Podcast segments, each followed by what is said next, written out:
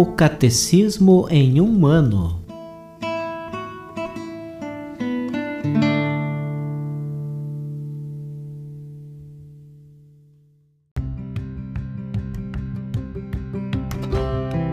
Olá, eu sou Alesiandro, seminarista da Diocese de Ponta Grossa, Paraná. Você está ouvindo o podcast O Catecismo em um ano.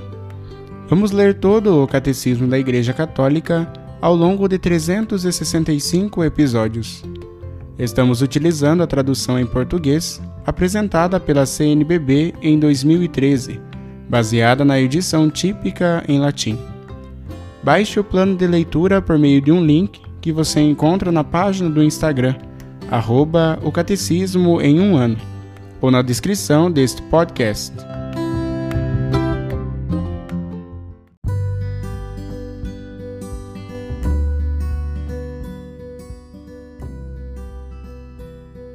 Chegamos ao dia 261 do podcast O Catecismo em um ano. Nós estamos lendo a terceira parte do Catecismo, A Vida em Cristo, na segunda sessão, Os Dez Mandamentos, e estamos lendo a introdução para o primeiro capítulo. E hoje nós leremos os números de 2056 a 2063.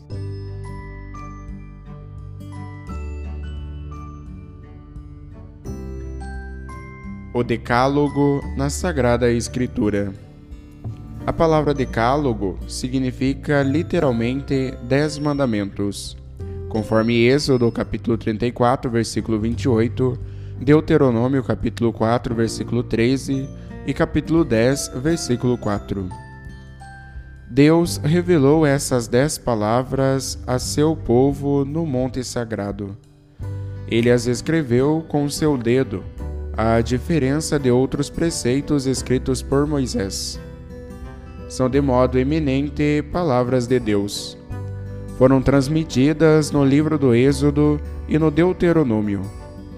Desde o Antigo Testamento, os livros sagrados se referem às dez palavras. Mas é na nova aliança em Jesus Cristo que será revelado seu sentido pleno.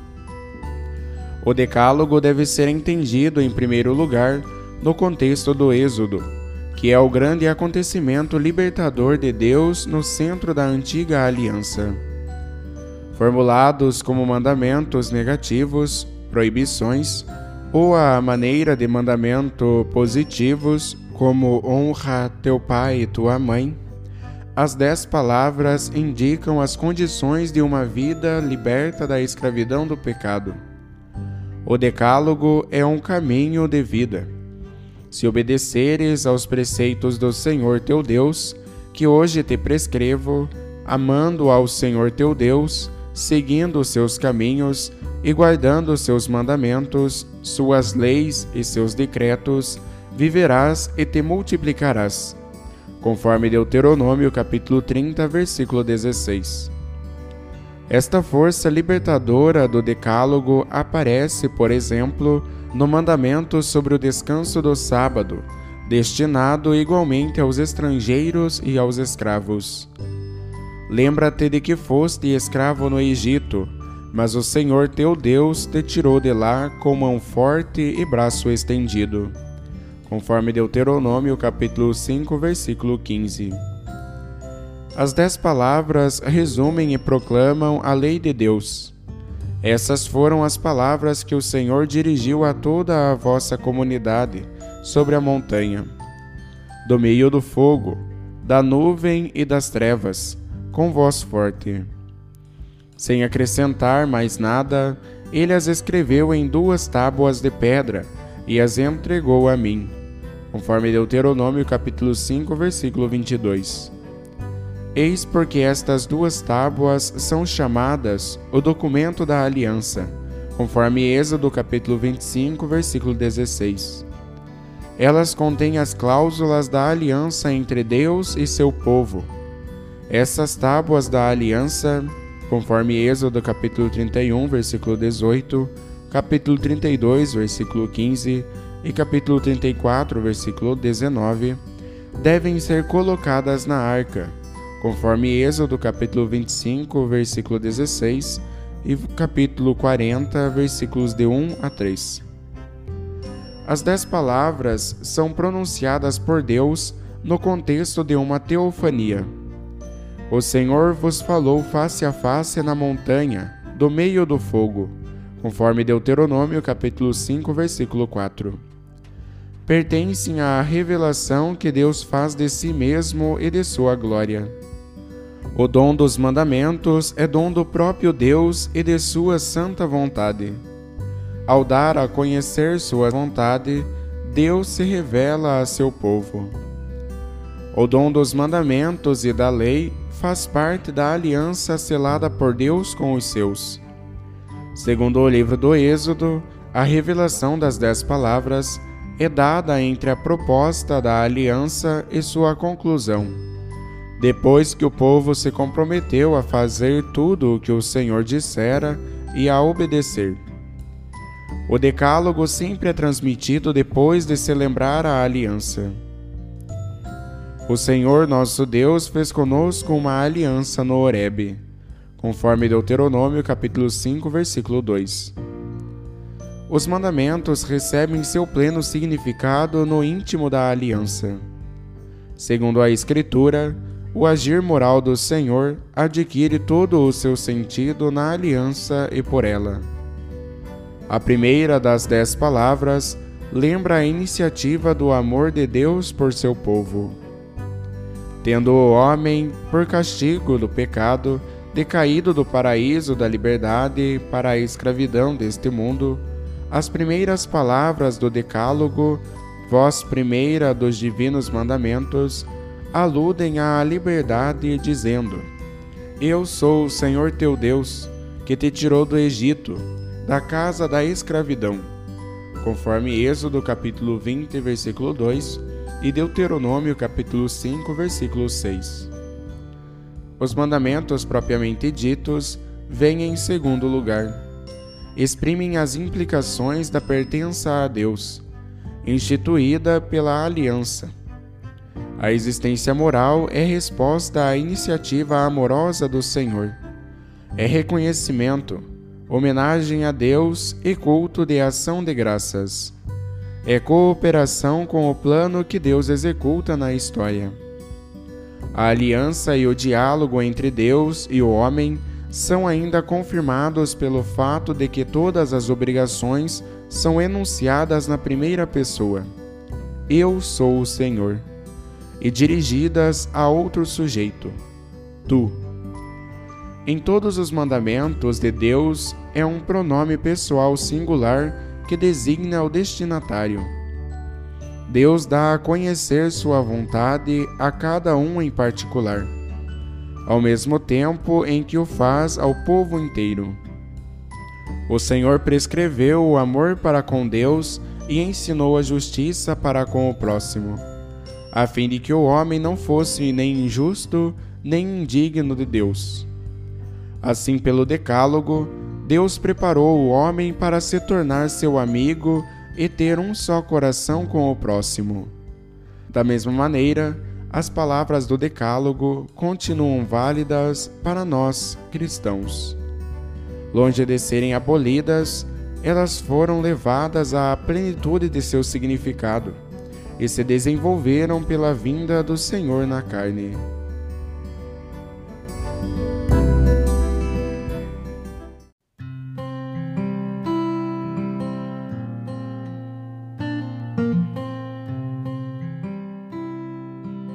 Como comentário adicional para o episódio de hoje, nós iremos ouvir a catequese do Papa Francisco com o tema 10 Palavras para Viver a Aliança. Audiência Geral, 20 de junho de 2018.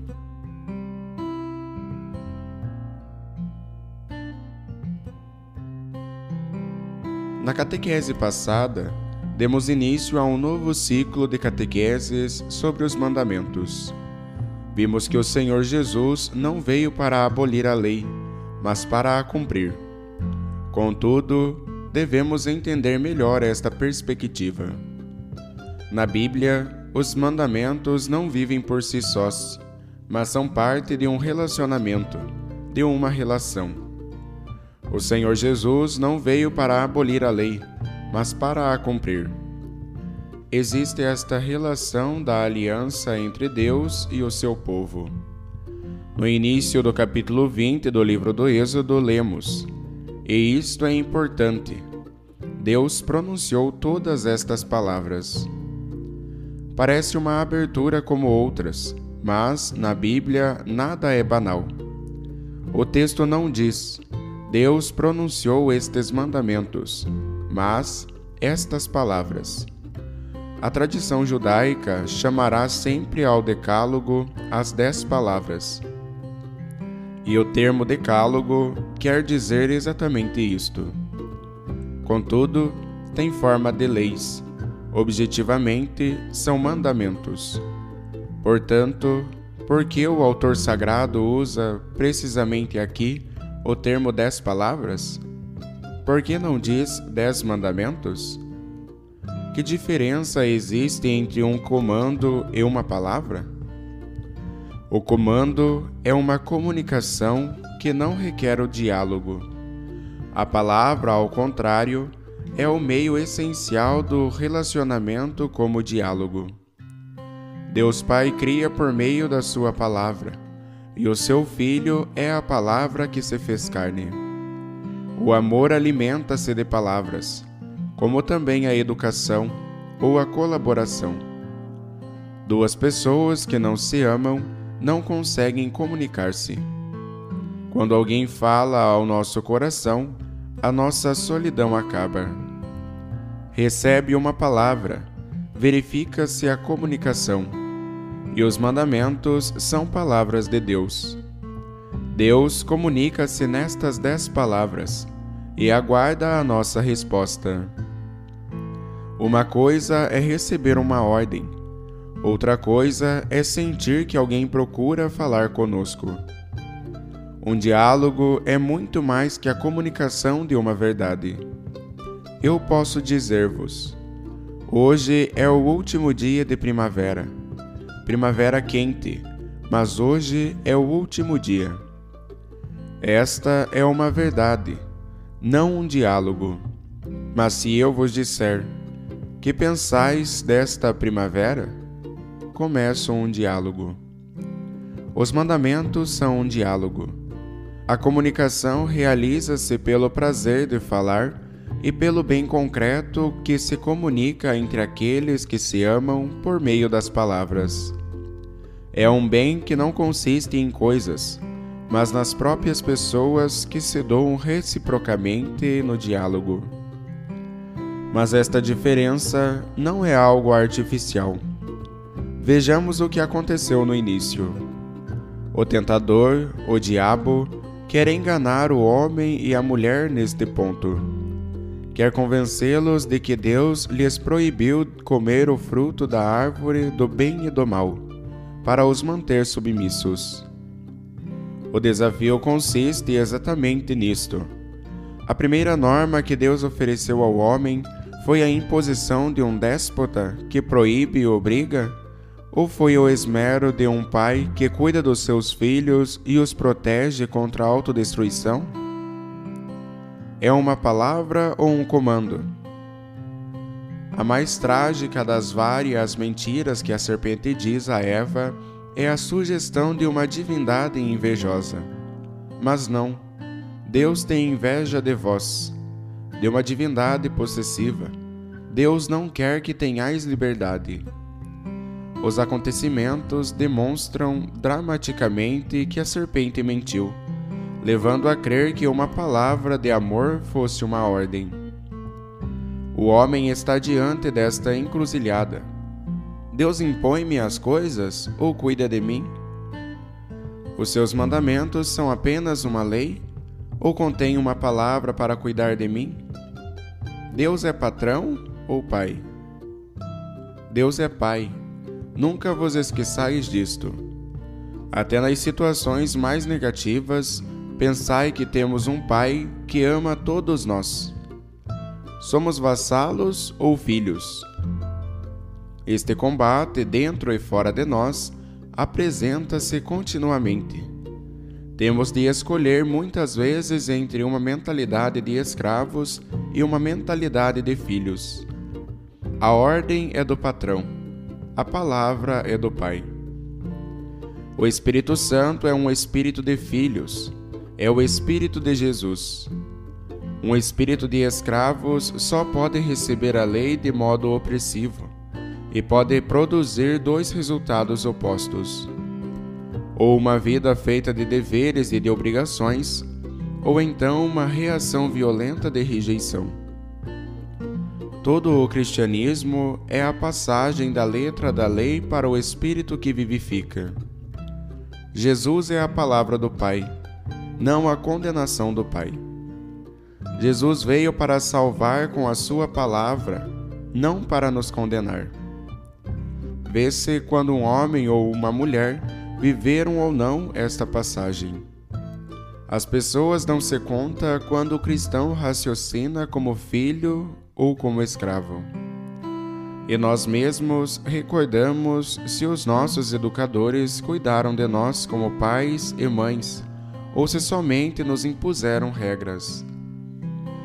Os mandamentos são o caminho para a liberdade, porque constituem a palavra do Pai que nos liberta neste caminho. O mundo não tem necessidade de legalismo, mas de cuidado. Precisa de cristãos com coração de filhos. Há necessidade de cristãos com coração de filhos. Não vos esqueçais disto.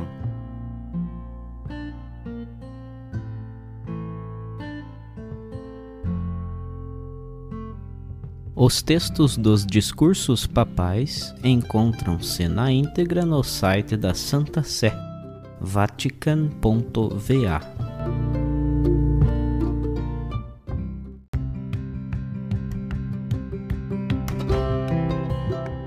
Você acaba de ouvir mais um episódio do podcast O Catecismo em um Ano Continue nesse bom propósito de aprofundar o conhecimento e a vivência da fé católica e procure participar da sua comunidade.